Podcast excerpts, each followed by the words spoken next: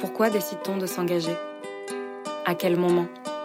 Comment se mène un combat social, politique? Il y a une espèce d'énervement qui, qui, monte dans des situations comme ça, et au moment où, où je dois faire quelque chose de physiquement violent, il y a quelque chose qui se bloque, et en général, j'y arrive pas. Peut-on militer seul? Pourquoi parfois ça ne marche pas? Bienvenue dans Ça ira. Le podcast qui vous raconte des histoires d'engagement.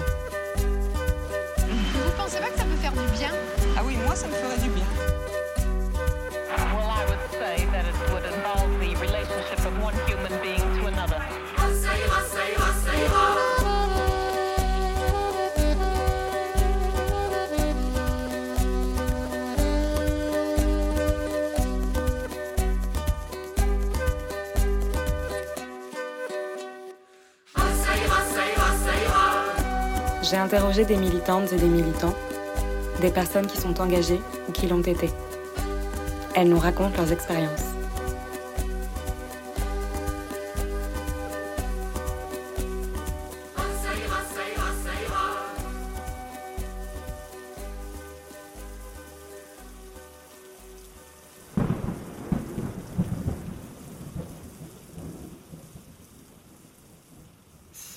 On n'est pas en mesure de remettre en question ce qu'on nous enseigne, euh, on est dans un cercle vicieux.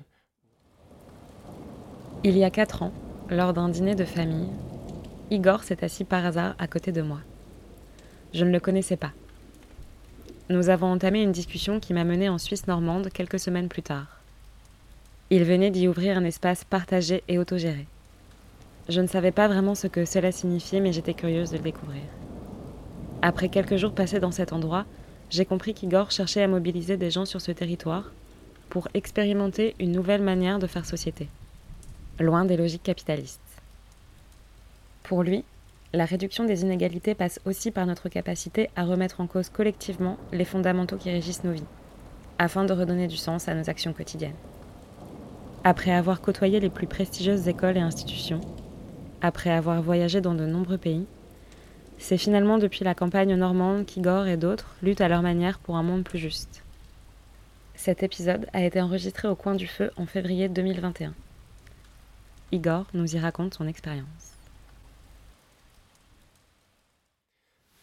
Mais la, lutte euh, qui m'a le plus, ou disons la problématique qui m'a le plus intéressé euh, euh, depuis l'adolescence, c'était les inégalités nord-sud. Donc ça c'est vraiment ce vers quoi je me suis dirigé euh, après euh, au fil de mes études et euh, les, les 5-6 premières années de ma carrière professionnelle. Donc c'est vraiment ces aspects-là en fait qui ont qui m'ont interrogé et après ça s'est transformé progressivement en comprenant que pour modifier ces rapports entre pays, il y avait tout un tas de choses à modifier au sein de notre société, de problématiques à déconstruire en amont. Je crois que le constat général, c'est que on a un modèle de société euh, dans lequel il y a énormément de personnes qui euh, se sentent pas heureuses, euh, qui ne voient pas de sens euh, dans ce qu'elles font au quotidien, et euh, un modèle de, société, qui structurellement crée euh, à la fois des inégalités, euh, qui crée de la frustration, euh, de la souffrance, et euh, tu te dis mais comment ça se fait qu'en tant que civilisation on n'arrive pas à créer un système de société euh, qui permette à chacun de se sentir à sa place, à chacun euh, de sentir qu'il contribue euh, à quelque chose qui le dépasse, qui permet de favoriser la créativité des individus, des relations sociales fortes. Il y a tout un tas de choses, en fait, tu te dis, ça pourrait être simple, mais on a tout fait ou rien fait pour que ce le soit. Et au contraire, on vit dans un système d'une complexité incompréhensible. Euh, maintenant, c'est comment on s'y prend, voilà. où est-ce qu'on démarre, euh, qu'est-ce qu'on reprend comme travail qui a déjà été lancé, euh, et euh, comment on peut avancer collectivement euh, vers la construction d'un modèle de société euh, qui permette de, euh, bah, créer ce, ces conditions de vie euh, dans lesquelles chaque individu peut trouver beaucoup plus de sens. J'avais un peu cette illusion qu'il euh, y avait des personnes bien plus brillantes que moi qui réfléchissaient à ces questions. À l'occasion de ma dernière année d'études, euh, donc à, Londres, j'étais dans une école euh, où j'imaginais les professeurs et les étudiants beaucoup plus bah, avec une capacité d'analyse qui dépassait les miennes. Et, et, à la sortie de ces études, même en fait, même à l'arrivée dans cette école, je me suis rendu compte que euh, bah, c'était pas forcément le, cas. et pas que j'étais bien. Pas que je considérais avoir de meilleures capacités qu'eux, mais juste, on, a des, on a créé un cadre d'éducation où les gens sont très bien formés à, analyser de la donnée, mais très peu à remettre en question les cadres dans lesquels cette donnée est analysée.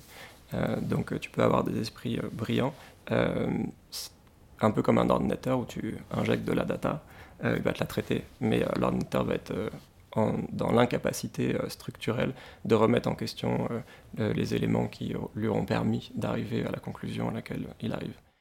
Mon cursus initial, c'est une école de commerce.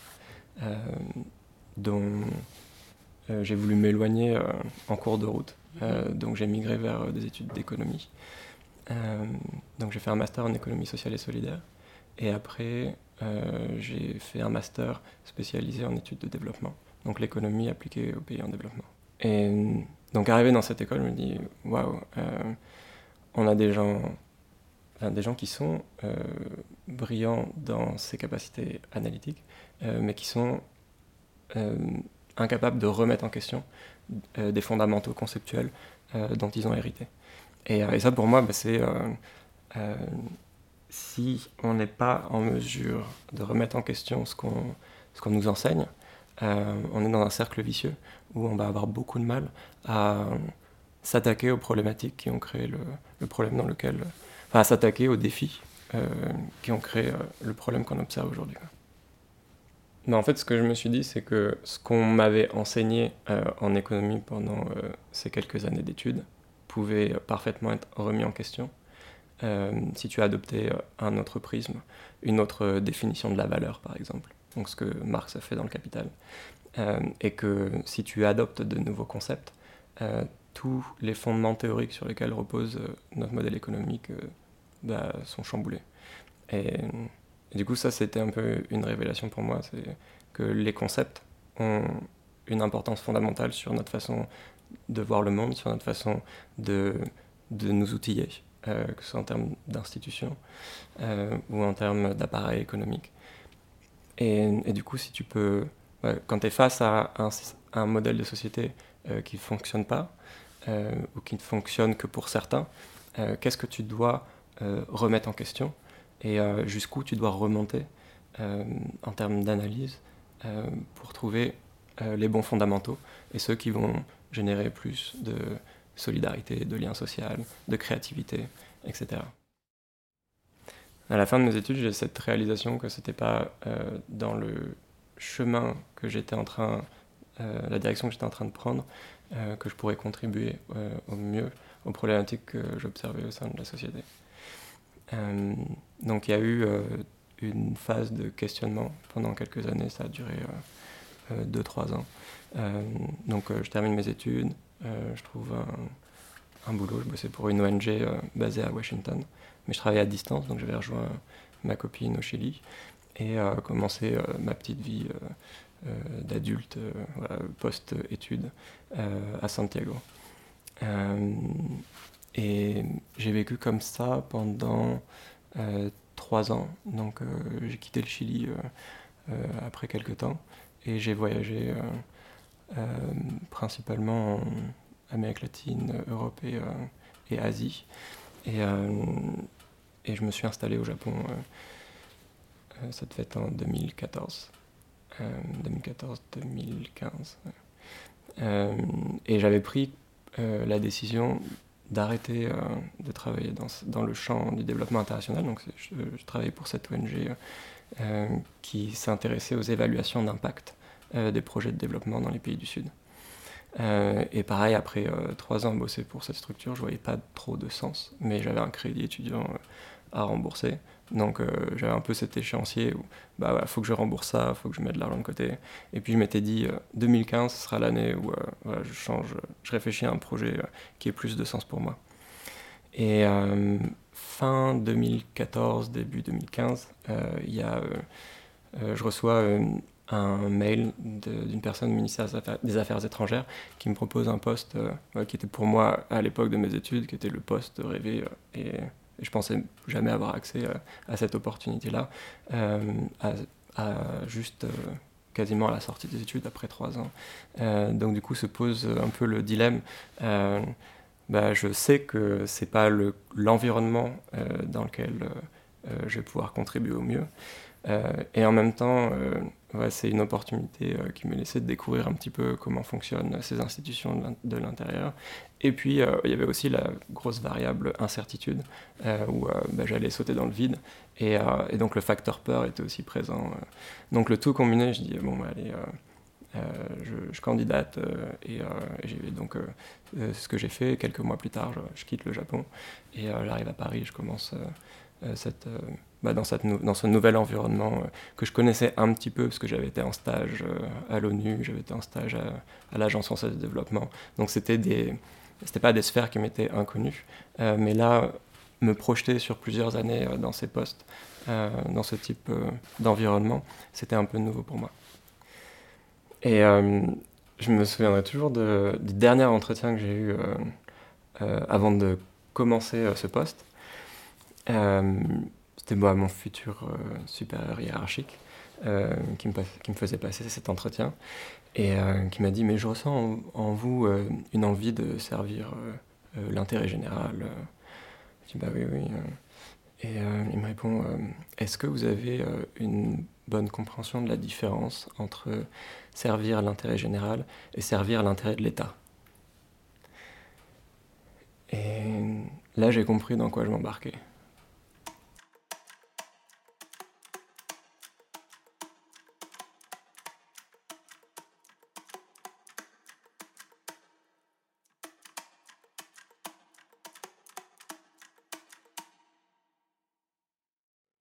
J'ai été euh, recruté pour euh, coordonner euh, l'élaboration de la stratégie française d'aide publique au développement multilatérale. C'est l'aide au développement qu'on envoie aux pays du Sud via les canaux internationaux, donc notamment les institutions, les organisations onusiennes, les banques de développement comme la Banque mondiale.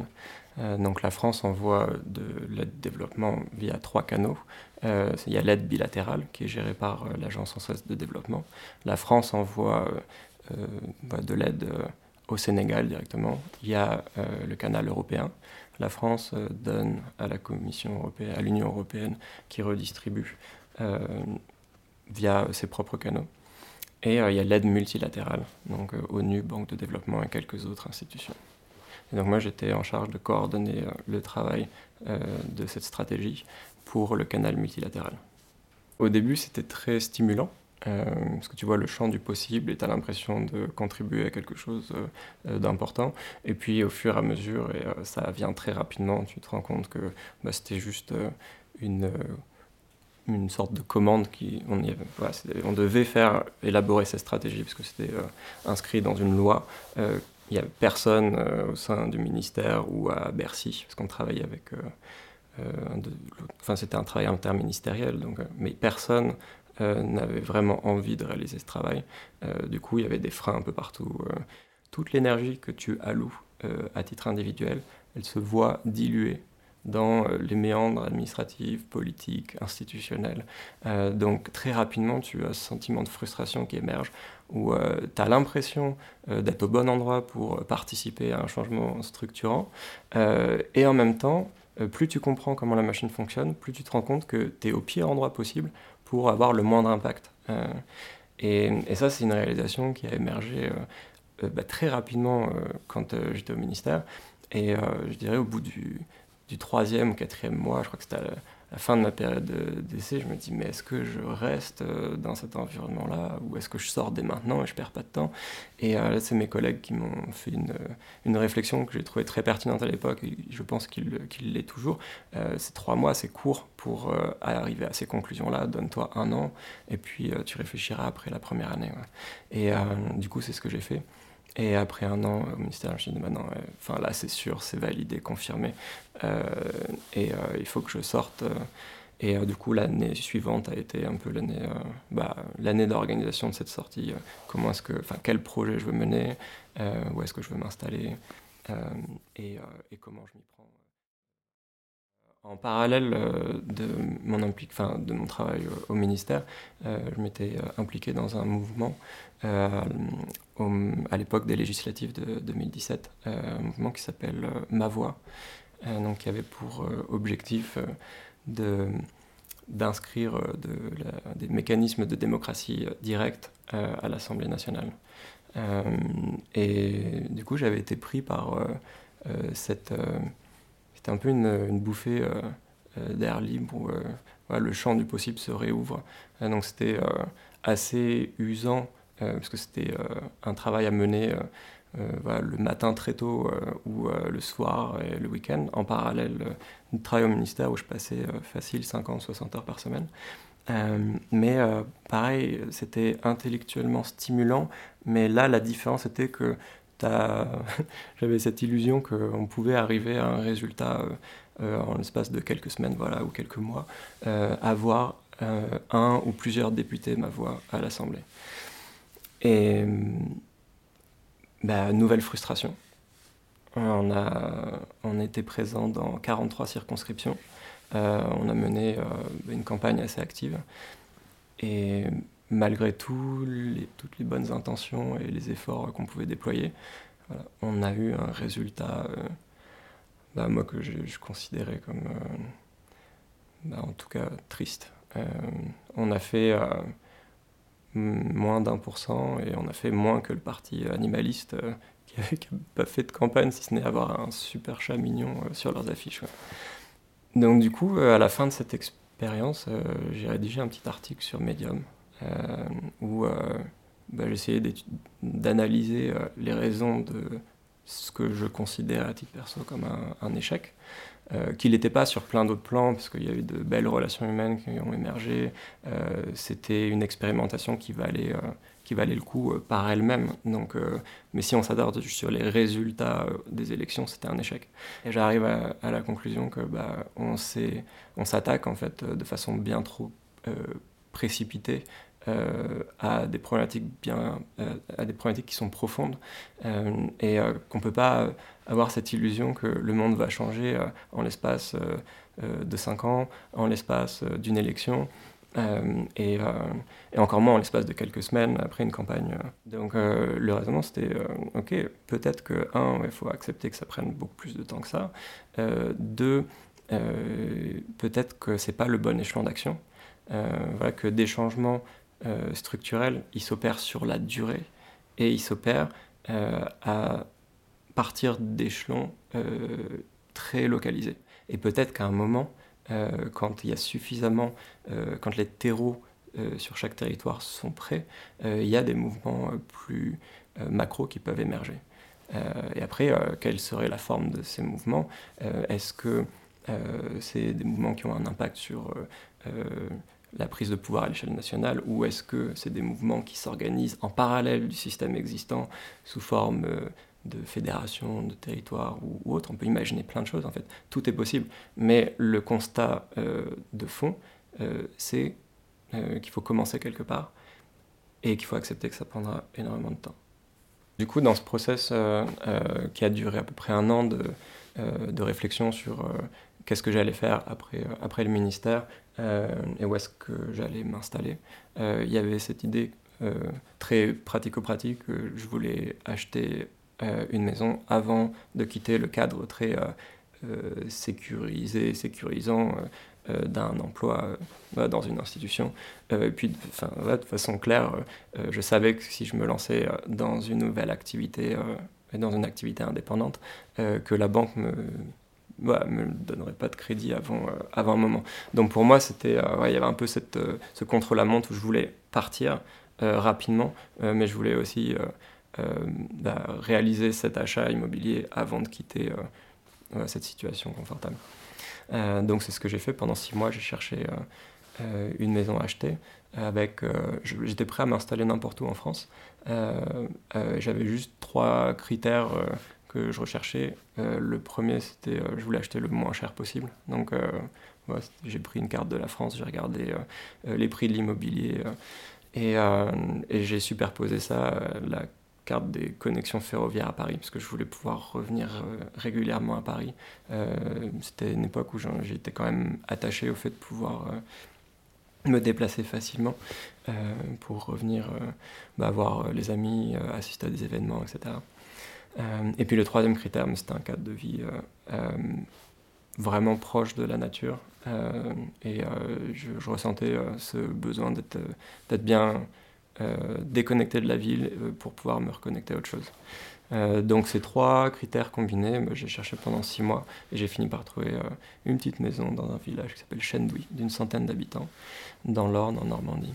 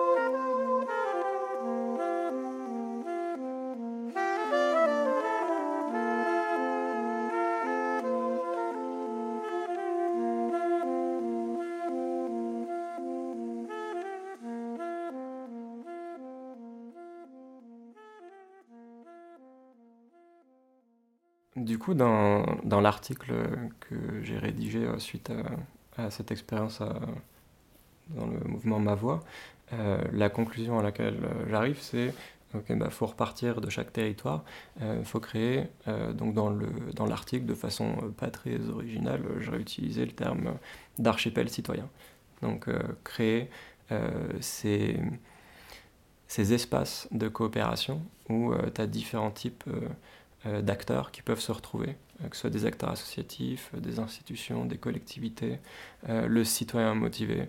voilà, comment est-ce que tu crées ces espaces où bah, quelque chose de nouveau peut émerger parce que les bonnes personnes avec la motivation et, les compétences nécessaires s'interconnectent les unes aux autres. Donc je pars un peu avec ce concept d'archipel citoyen à l'échelle d'un territoire et donc là, en l'occurrence, euh, le territoire sur lequel je me suis installé, c'est le territoire du pays du bocage. Donc c'est à peu près 80 000 habitants. Euh, donc l'idée euh, de départ, c'est ok, bah, est-ce qu'on peut, est-ce que c'est possible de monter un projet de territoire à cette échelle-là? Et si oui, bah, quelles seraient les étapes à suivre? Donc j'arrive, j'arrive, je crois l'article j'ai dû le publier en juin et je me suis installé ici en juillet. Euh, et à partir de là, euh, bah, j'ai divisé, j'avais euh, trois ans de ressources économiques devant moi, entre les deux ans de chômage avec lesquels j'ai pu partir et puis un peu d'économie. Donc je me suis dit, ok, j'ai ces trois ans, comment est-ce que je les divise? Et la première année, je l'ai utilisé pour faire cette démarche d'intégration sur un territoire que je ne connaissais pas et, et où j'avais aucun relais. Bah, je connaissais littéralement aucune personne le jour où je me suis, euh, je me suis installé, où j'ai posé les, bagages. Euh, donc évidemment, un processus d'intégration, ça prend, ça se fait pas en deux mois. donc je m'étais dit, bah tiens, un an, ce sera probablement voilà, le bon échelon temporel avant de pouvoir commencer à réfléchir au projet plus de fond. Euh, du coup, les premières semaines, euh, je les passe euh, à me documenter à la médiathèque, les journaux locaux, regarder un petit peu, essayer de comprendre l'histoire du territoire, voir quelles sont les initiatives, le tissu associatif local, qui fait quoi. Et rapidement, je, initialement, j'avais quand même envie de m'impliquer dans plusieurs projets je m'étais dit euh, 3-4 projets euh, associatifs, c'est pas mal pour euh, constituer le réseau et découvrir le territoire sous différents jours. Et la première structure que j'ai rencontrée, c'était une équipe qui montait une ressourcerie. donc ils venaient tout juste de, de, trouver leur local. Donc je suis allé les voir, j'ai vu un article marqué Les fourmis vertes trouvent un toit ou quelque chose comme ça, à Landizac. Donc il n'y a pas d'adresse, je prends la voiture, je vais dans ce petit village à, 7 km de Flers, et puis je cherche là où pourrait s'installer une ressourcerie. Je finis par trouver cette équipe, et, puis je demande s'ils ont besoin d'un coup de main. Et là, il me dit, bah il y a du carrelage à déplacer, vas-y. Et ça a commencé comme ça. Et, et la première année, je l'ai passé euh, à travailler sur ce projet parce qu'il commençait tout juste. Et euh, autant moi, j'avais aucune compétence euh, en bricolage ou quoi que ce soit où je puisse apporter une valeur ajoutée. par contre, il y avait un déficit sur les compétences administratives et de gestion. Et c'est là où bah, j'ai proposé mon aide. et donc, ça a permis en un an bah, déjà de sentir, enfin, d'avoir ce sentiment d'utilité que j'avais jamais ressenti au cours de ma carrière. Euh, et puis euh, bah, de rencontrer des gens chouettes euh, et, d'avoir un, statut associatif qui permet après bah, d'aller ouvrir quelques portes qui auraient été très certainement fermées s'il n'y avait pas eu cette implication initiale. En fait, un des défis qu'on a sur ce territoire, c'est que les jeunes n'y restent pas forcément. Et c'est très difficile de trouver enfin, des personnes bah, qui vont se motiver à bosser 60-70 heures par semaine euh, sur des projets un peu fous, euh, parce que les gens sont déjà pris, euh, tout simplement. Enfin, les gens qui ont cette culture militante ou d'implication forte, ils sont déjà impliqués dans plein de trucs. du coup, se pose la question, bah, comment est-ce que tu mobilises de nouvelles personnes? Et c'est comme ça qu'est née bah, l'idée du co-living, en disant, bah tiens, bah, qu'est-ce qui, moi, m'aurait fait venir sur un territoire comme ça? euh, bah, un espace euh, euh, cool où tu peux venir, repartir, puis revenir, un peu un sas entre un monde et un autre. Donc là, en l'occurrence, pour beaucoup d'entre nous, ça va être entre la ville et la campagne, mais c'est aussi entre un mode de vie et un autre. donc ça, c'était la réflexion de fond. Je me dis, bah ça, moi, ça m'aurait, ça m'aurait botté, d'avoir accès à un lieu comme ça, avec très peu d'engagement au début, euh, où je peux venir de temps en temps.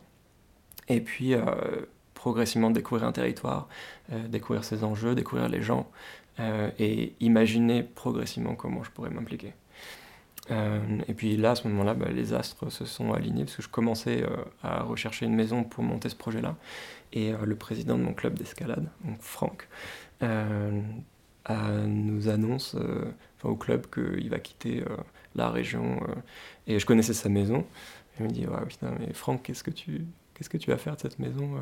Et il me répond euh, euh, bah écoute, je suis embêté parce que j'aimerais bien la louer, mais en même temps j'aimerais bien pouvoir y retourner parce que j'ai toujours, je me barre à Grenoble, mais j'ai toujours ma famille ici et, voilà donc je me dis bah c'est parfait quoi. on a, le, le concept que je voulais développer lui permettait parfaitement de revenir, de reprendre la baraque euh, une ou deux semaines euh, dans l'année.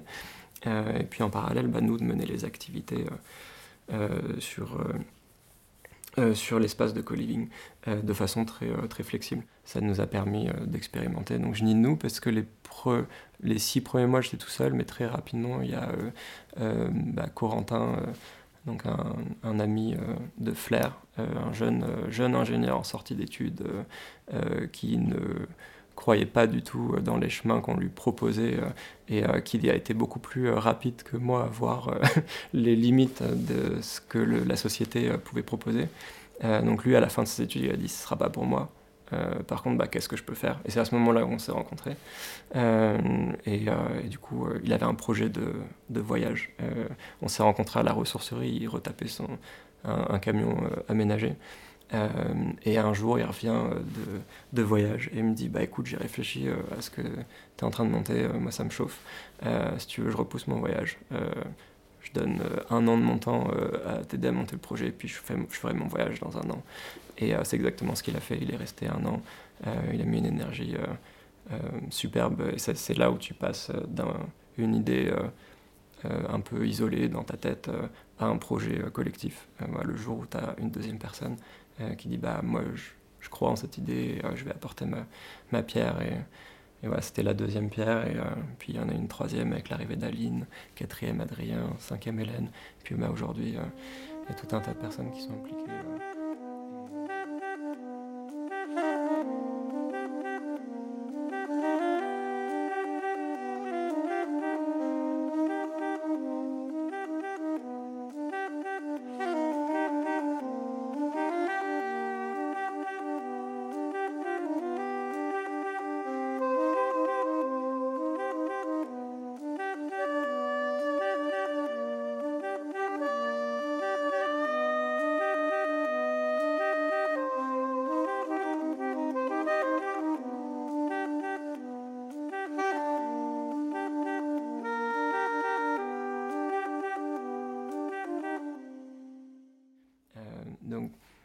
Voilà, qu'est-ce qui se passe le jour où tu mets autour de la table des gens motivés qui viennent de différents bords, qui s'intéressent à une seule chose, c'est au bien-être de la population de leur territoire et à construire quelque chose collectivement qui a du sens. Euh, où euh, tu arrives à mettre de côté euh, les intérêts politiques, économiques des uns et des autres, et où tu te concentres sur un projet partagé. Donc ça, c'est l'intention qu'on a posée. on a été très conscient dès le départ que ça ne se ferait pas en un an ou deux, que c'est un projet qu'il faut penser sur une dizaine d'années. déjà le temps de construire l'ensemble des liens humains nécessaires pour que tout projet structure et structurant puisse émerger à l'échelle d'un territoire. Mais voilà, que ça se accepter euh, que ça se fait sur un temps long et, euh, et puis rencontrer les gens. Donc euh, en deux ans, on a rencontré entre 500 et 600 personnes. et c'est évidemment des rencontres que tu dois répéter. Parce que tu crées, ton objectif, c'est créer du lien avec chacun de ces interlocuteurs pour que chacun ait envie en fait, de faire quelque chose ensemble. donc ça a été un peu le, le fond de notre travail pendant euh, ces dernières années. Et après, pour donner un exemple concret de projet sur lesquels on travaille, donc ça c'est euh, Adrien qui coordonne ce projet, c'est euh, une initiative de création de filières légumières sur le territoire à destination de la restauration collective. Donc bah, on a organisé des, des ateliers citoyens où on, essayait de capter un petit peu les besoins des gens euh, sans vouloir trop partir dans un sens, parce que tu peux rapidement être tenté, euh, toi, avec tes billets euh, personnels, de dire bah, faut faire ci, faut faire ça. donc là, on, organisait régulièrement des, des apéros bah, au co-living où les citoyens du coin peuvent venir et échanger un petit peu leur regard sur ce qui se passe autour de chez eux.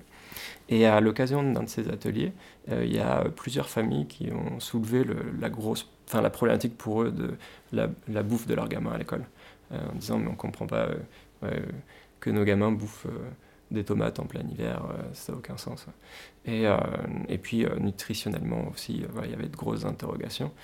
donc c'était pas des gens qui voulaient remettre en question la qualité du travail qui était fait par les cantiniers. c'est juste voilà, des personnes qui se disaient c'est comme ça que ça fonctionne aujourd'hui, mais ça peut fonctionner différemment. Et du coup, comment est-ce qu'on peut faire en sorte euh, bah, qu'il y ait ces changements qui s'opèrent euh, euh, progressivement Donc on est parti de ces besoins.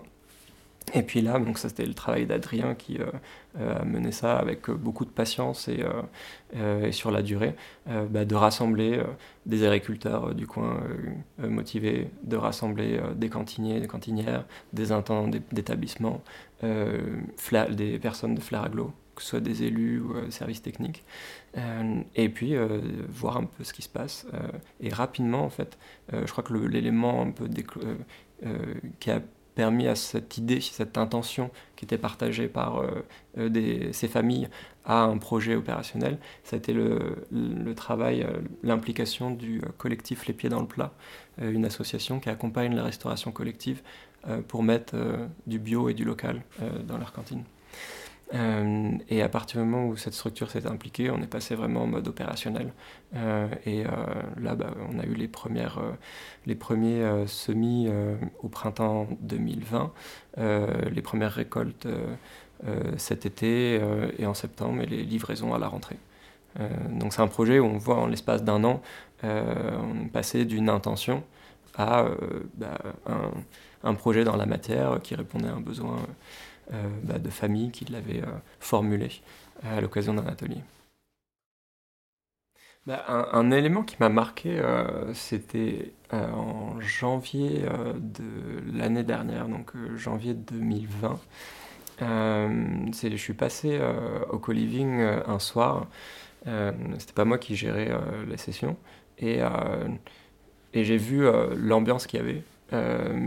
et je sais pas, ça m'a juste euh, rendu heureux de voir euh, ce qui se passait dans ce lieu.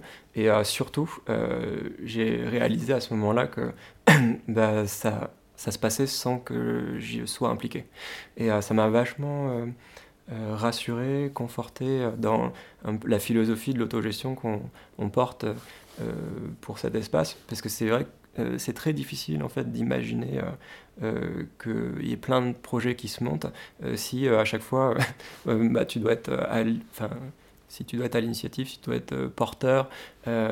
et là, de voir la confirmation de un peu cette, cette théorie ou cette intention qu'on pose en se disant, bah ouais, il suffit de créer un cadre qui permet aux gens de s'emparer d'outils, s'emparer de... Alors là, en l'occurrence, c'est un espace physique, c'est un lieu, mais tout ce qu'on fait, on le fait avec cette même intention, dire on, crée un cadre euh, euh, qui, favorise la prise d'initiative et où les gens euh, peuvent bah, s'emparer de ce qui a été créé, créer de nouvelles choses, et puis c'est un cercle vertueux.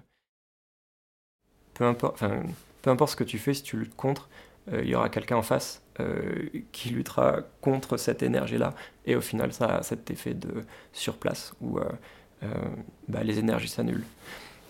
alors que probablement, et donc ça c'est plus la philosophie avec laquelle moi j'aime penser mon engagement, euh, c'est bah, nous, on ne lutte pas contre, euh, on essaye de créer quelque chose en parallèle, voir quelque chose euh, de connecté à l'existant. C'est pour ça qu'on essaye de travailler avec un maximum, une diversité d'acteurs, parce qu'on peut créer, en fait, lutter pour. Et donc on pose une intention, on dit bah si vous vous retrouvez dans cette intention, bah, la porte elle est méga ouverte, faisons des choses ensemble.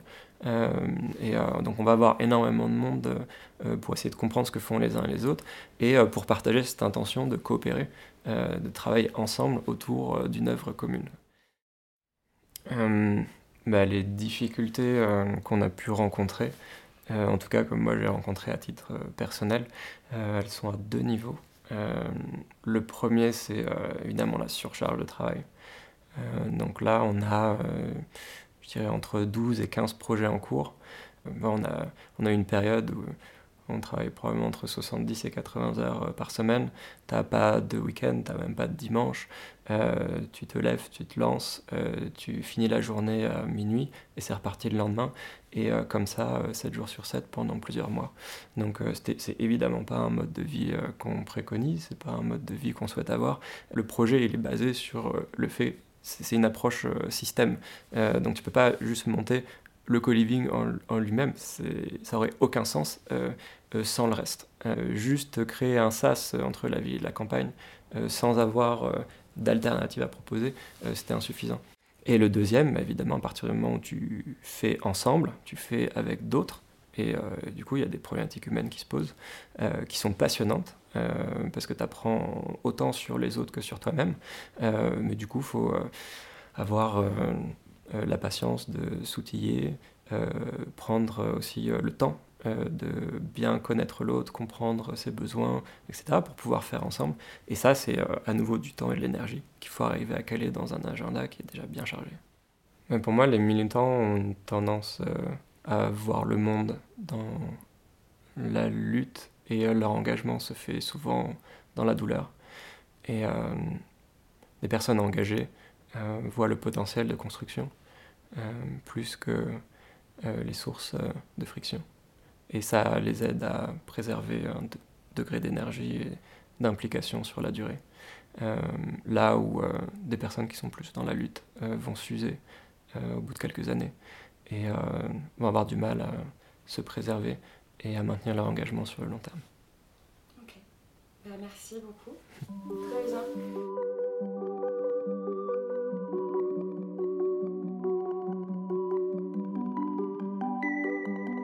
Vous venez d'écouter un épisode de Saïra, un podcast créé et réalisé par Joséphine Bisson. Le générique et la musique de ce podcast sont signés Bastien Nourri.